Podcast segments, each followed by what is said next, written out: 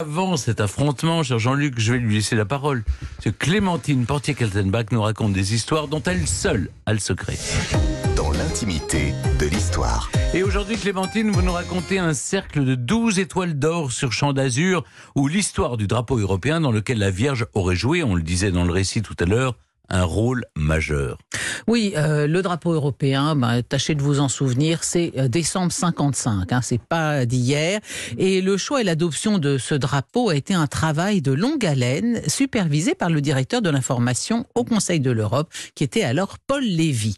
Et finalement, voyez-vous, le, le drapeau européen a une définition officielle. Les étoiles sont au nombre invariable de 12, symbole de la perfection et de la plénitude. Voilà, ça c'est la... Mais c'est aussi parce qu'à l'origine, il y avait 12 pays Ah bah européens. non, bien sûr que non, il n'y avait pas 12 Non, très vite, il y en a eu 12 Bah pendant oui, très mais longtemps. Pendant 55. Non, mais euh, ils sont peut-être imaginés qu'il y en Ouais, aurait bah, 12. Vous avez raison. Mais en Hum. tout cas, il y a eu, il y a eu des tractations à n'en plus finir sur cet aspect. Ah oui. Il y a parce que d'abord, avant que ce soit bleu et doré, on a, on a proposé plusieurs projets. Par exemple, un grand E vert, E comme Europe, hein, un grand E vert, figurez-vous ça, sur, sur fond blanc. C'était le signe du mouvement européen. Bon, alors les, les, les, ceux qui discutaient autour de ce drapeau, on se trouvait que c'était pas très esthétique. On a pensé à un disque d'or avec une croix rouge sur fond bleu, ça aurait été beau, ça aussi. Mais tous les projets avec une croix ont été refusés par la Turquie. Et quand ça n'était pas les Turcs qui refusaient la croix, ce qu'on peut comprendre, il y a même les un- Turcs se mêlent de ça? Parce que c'est. mais parce que dans le con- ils étaient dans le Conseil de l'Europe, les Ah oui, le Turcs, de Stéphane. C'était oui. le Conseil de l'Europe.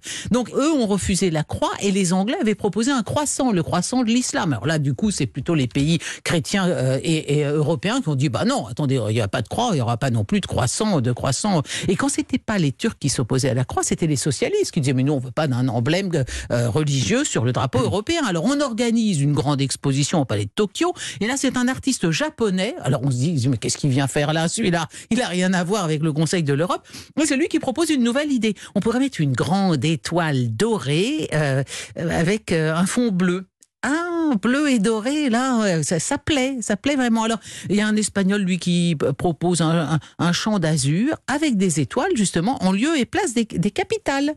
C'était une bonne idée, ça, mais le Hmm. problème, c'est que ça faisait une constellation qui ressemblait euh, trait pour trait à la, la grande ours, et la grande ours, me semble-t-il, ça ressemble à une grosse casserole, hein, il me semble. hein. Donc, c'est bon, mauvaise pioche, c'était pas très beau.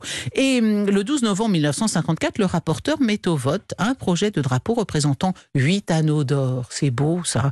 Ah, bah non plus, ça va pas du tout, parce qu'il y a trop de ressemblances avec le drapeau olympique.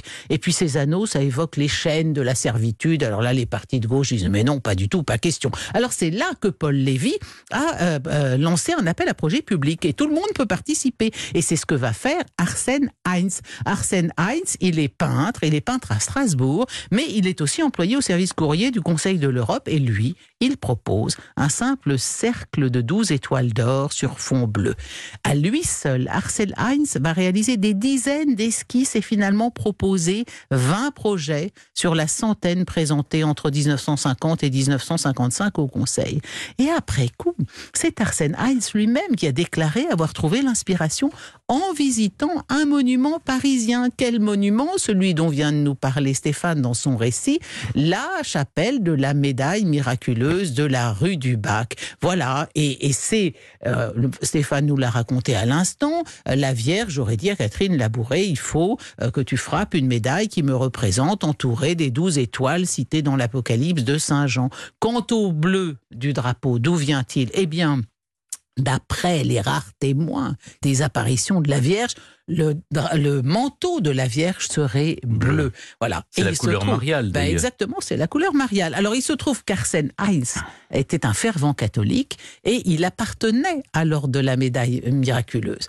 Le comité des ministres du Conseil de l'Europe n'était pas au courant de cette inspiration qui leur a été présentée comme un symbole universel. Les douze signes du zodiaque, les douze mois de l'année, les douze heures, les douze travaux d'Hercule, j'en passe et des meilleurs. Il n'en, il n'en reste pas moins qu'Henri Heinz lui-même, Arsène Heinz, se disait très fier que le drapeau de l'Europe soit celui de Notre-Dame et que son dessin, hasard ou pas, eh ben, il, a été adopté, tenez-vous bien, le 8 décembre 1955. C'est quand même le jour de la fête de l'Immaculée Conception chez les catholiques. En tout cas, cette question a continué de faire couler de l'encre jusqu'à peu, puisqu'en 2017, c'est Mélenchon qui a contesté ce drapeau en raison de son origine mariale. Il s'est fait répondre que le choix des 12 étoiles n'était pas euh, revenu à Heinz, mais à Paul Lévy, qui affirmait que ce nombre de 12 n'était qu'une coïncidence. Écoutez, moi, je vous, je vous invite à vous rendre rue du Bac en personne pour aller voir la médaille miraculeuse et juger de sa ressemblance avec le drapeau européen. Et puis, en effet, Stéphane nous l'a raconté, vous en profiterez pour voir la dépouille embaumée de Catherine Labouré et vous pourrez pousser jusqu'à la rue de Sèvres et voir celle de Saint-Vincent de Paul. Ah, ça, c'est un objectif Mmh. touristique de week-end intéressant. Il y a une petite collation à la grande épicerie. Et j'allais dire ah, ah, ah, Amen. Merci Clémentine. Et maintenant, c'est le moment de l'émission. Vous le savez, chers auditeurs, je ne contrôle plus rien. C'est Jean-Luc qui prend la main pour le quiz Burn to be Alive. Mais juste avant, on écoute Louise Attaque sur Europe 1. C'est Je t'emmène au vent.